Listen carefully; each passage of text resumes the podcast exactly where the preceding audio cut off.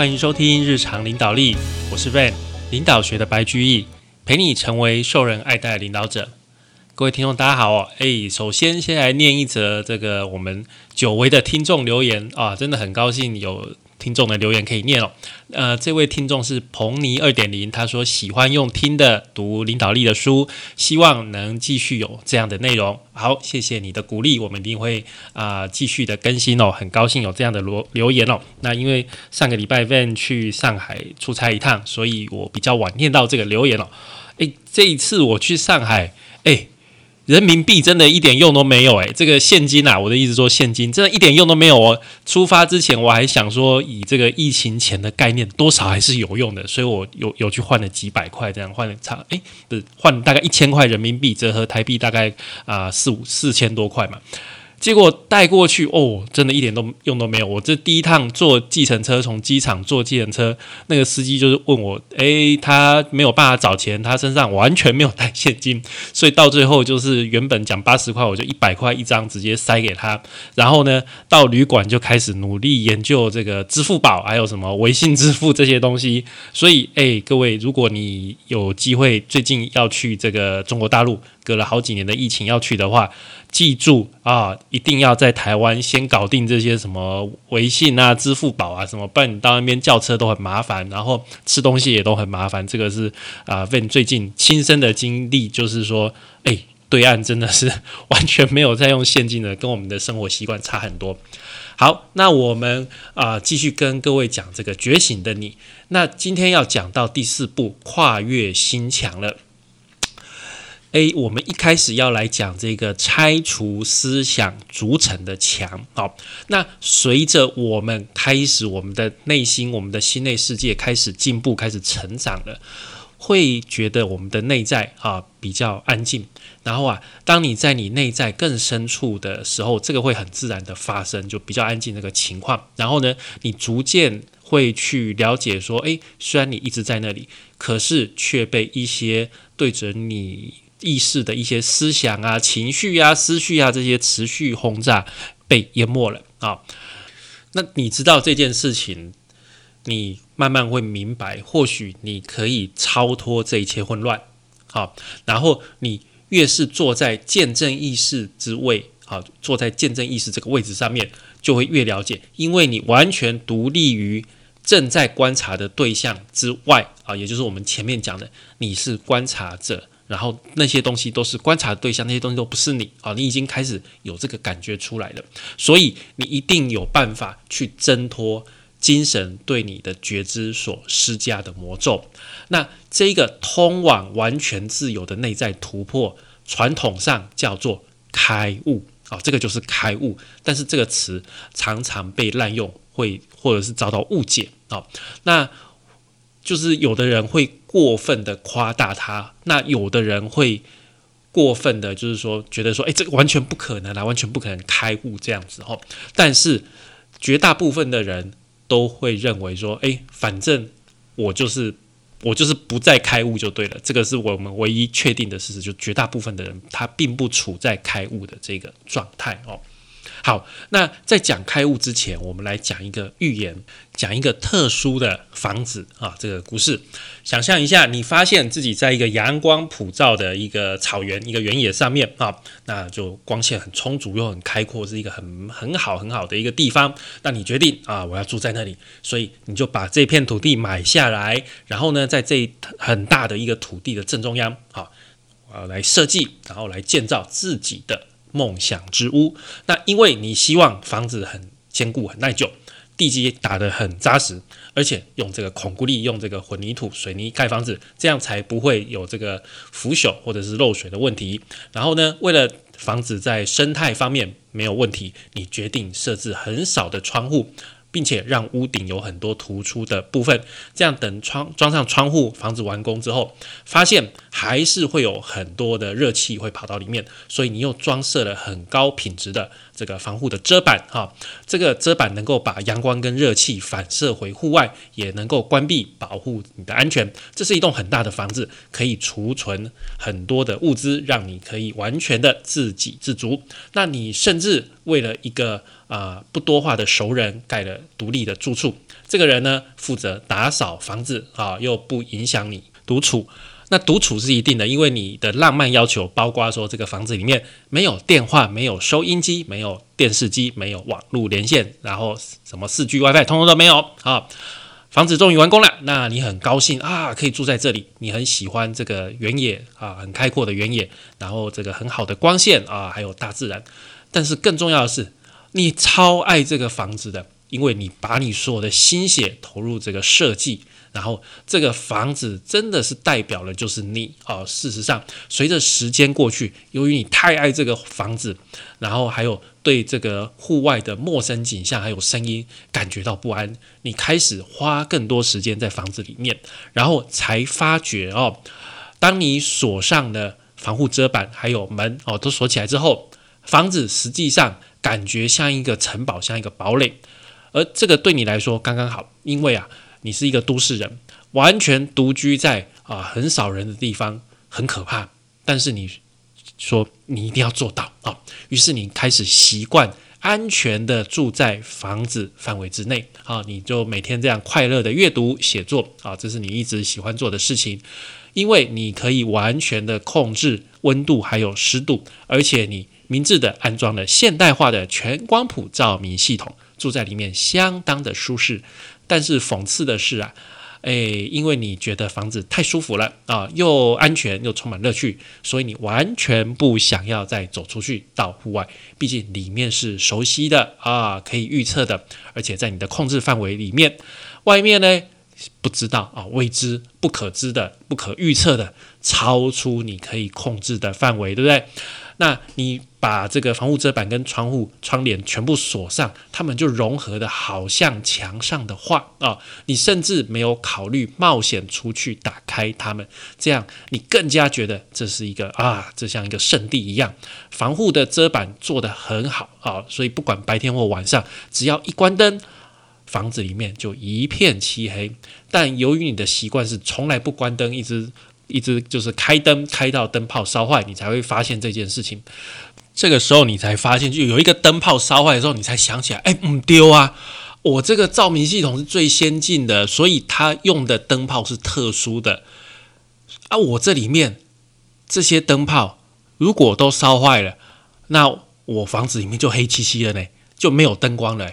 所以啊，当你最后一盏灯光啊。最后一个灯泡烧坏之后呢，你剩下的光源就剩什么？剩蜡烛啊，有几支备用蜡烛，但是这蜡烛的数量不多啊，哦，这个你用起来这很辛苦。但是虽然你只剩下这个蜡烛，但是你还是觉得这个房子虽然黑漆漆，可是可是我还是不太想离开耶。最后，因为你长久生活在这个黑暗中的这个压力，让你的身体跟心理健康啊都有问题，对不对？好。一一个人长期都没有接触光亮光明，这个这个人精神跟身体都会出问题。随着时间的过去，对阳光普照啊的这个美丽原野的记忆，已经慢慢的从你脑中消失了哦，都已经忘记了。你变得很关心怎么样让房子保持光亮，但是你唯一所知道的光的来源就是。宝贵的蜡烛创造出来的这个小小的光，那待在这一面变得非常的寂寞，跟一切事物都隔绝了。那唯一让你感到安慰的就是这个房子提供那种被保护的感觉。那你其实不知道你在怕什么，你只觉得自己一直很恐惧、很不安。那能做的就是试图保持镇定，因为就现在没有灯光了所以你也没有办法阅读跟写作。那房子里面很暗，你也掉到黑暗当中。直到有一天，跟你一样很需要在这个房子保护之下的那个女管家、女佣人，叫你到地下室的储藏室。诶，发现了什么东西？那边充满了只要摇晃这个摇晃，用手摇摇摇摇就可以充电的紧急手电筒。哇，管家已经弄好了一切，因此。地下室现在非常明亮，你觉得这真的是太好了。那你们两个人就开始试着在房子里面制造光亮、美与快乐，布置每一个房间，然后一直保持灯光的明亮，一直到晚上要睡觉的时候。所以呢，现在有有这个灯光了，你又可以开始做阅读、做写作了。结果呢，跟你住的这个女管家，居然她也很喜欢读你的作品。事实上，照亮这个房子的不只是人造灯光，爱的火苗开始在你们两个人的心中发光。想象一下，你们在一起，而不是分开所能创造的光。你们开始把所有的时间花在彼此身上，甚至举行婚礼。当你们发誓要彼此照顾，并且把爱。以及光带入家里的时候，这是多美好的一件事情啊！跟过去的生活比起起来，这简直就像在天堂一样。后来有一天，你偶然在书房里面翻到一本书，很吸引你，因为这本书上面写说，外面啊，外面存在着又自然又明亮的光。然后呢，你只要在那个光里面啊，这个超过这种感觉，超过你的想象。完全不需要你在那边手摇手电筒才可以把这个光创造出来，完全不需要哦。但是你就觉得很迷惑了，因为你所知道光的来源是蜡烛跟手电筒，那。怎么有办法创造出这么大量的光，让它持续发亮呢？你对书里面所提到这种光完全没有概念，因为你已经只能根据现在的生活方式来看待事情了。你住在房子里面，所以生活是在黑暗里面，能够体验到所有的光，就是你过去能够创造出来的蜡烛跟手电筒这样的光。你住在里面太久了，所以呢？你所有的希望、梦想、人生观还有信念，都是基于你身处在那个黑暗的房子之内所做出来的。你整个世界都是围绕在你维持你在这个房子范围里面，设法为自己打造生活。那你继续读这本看起来很神秘的书，里面提到实际在那一种自然光里面很强的光里面走动的情形。那然后啊，根据书里面描述，有一种。无所不在、自动散发的光，在一瞬间可以照亮每个地方，持续而且平均的照在所有的事物上面。诶，这个东西你虽然没有办法理解，但是触动了你内心的某一样东西，内心深处的某某一样东西。接着书书里面就说：诶，实际走出户外，就是要去超越你为你自己创造那个世界的墙。事实上啊。这本书说，当你执着于，而且迷恋于你为了逃避黑暗而创造出来的世界的时候呢，就没有办法了解超越你房屋范围之外的自然光有多么的丰富。当你越依赖你在里面创造的一切的东西的时候，你就没有办法走到外面，没有办法去看到那个自然的光。生活在这栋房子里面的比喻，其实就是我们现在的困境哦。我们的意识，我们对存在的觉知，生活在我们内在深处一个人造、绝对封闭的区域当中。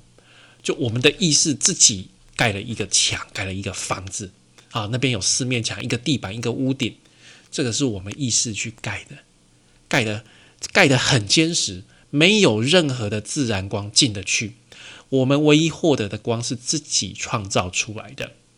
我们如果不为自己创造出来那个光，那里面就是黑麻麻的。所以，我们每天就忙着在布置，试着把东西带进去陪伴我们，希望在自己打造出来，在把自己封闭起来这个小房间里面创造一点点光明。你想想看，你自己在一栋房子里面。完全与外界隔绝起来，然后这个房子实际上它外面就是充满的明亮光线的一个原野。你只要走出去这个房子，你就可以感受到大量的自然光线。不过，你的房子是用什么东西做的？你的墙又是用什么东西做的？为什么可以隔绝所有的光线，把你关在里面呢？告诉你，你的房子是用思想还有情绪做的，你的墙呢，就是用你的精神做的。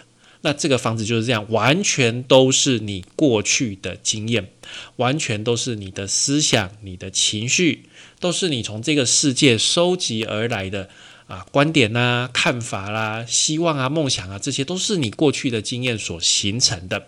你把这些东西放在上下左右，你的整个、你的身体的四周、你的心理的四周，就在你的脑子里面。有了一套既定的想法、既定的情绪、既定的思想，然后呢，就啊组织成你生生活在这个里面这个概念的世界，就是这个小房子啊。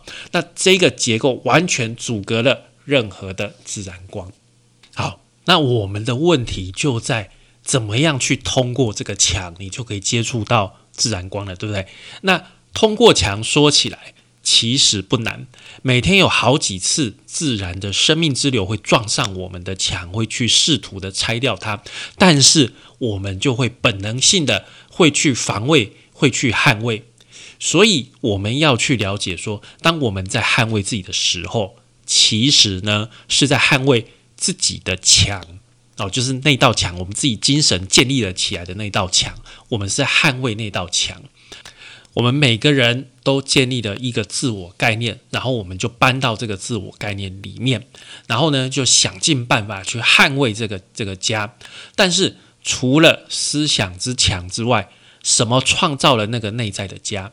当你说：“诶，我是一个四十五岁的女人啊，我嫁给了我老公，啊，嫁给了乔，然后呢，从这一所学校毕业，那些都是思想，实际情况并没有跟你一起存在里面啊。”除了那些化为你执着的念头之外，啊，你会想说，诶，我以前，诶，我是啦啦队长，而且我是高年级班长。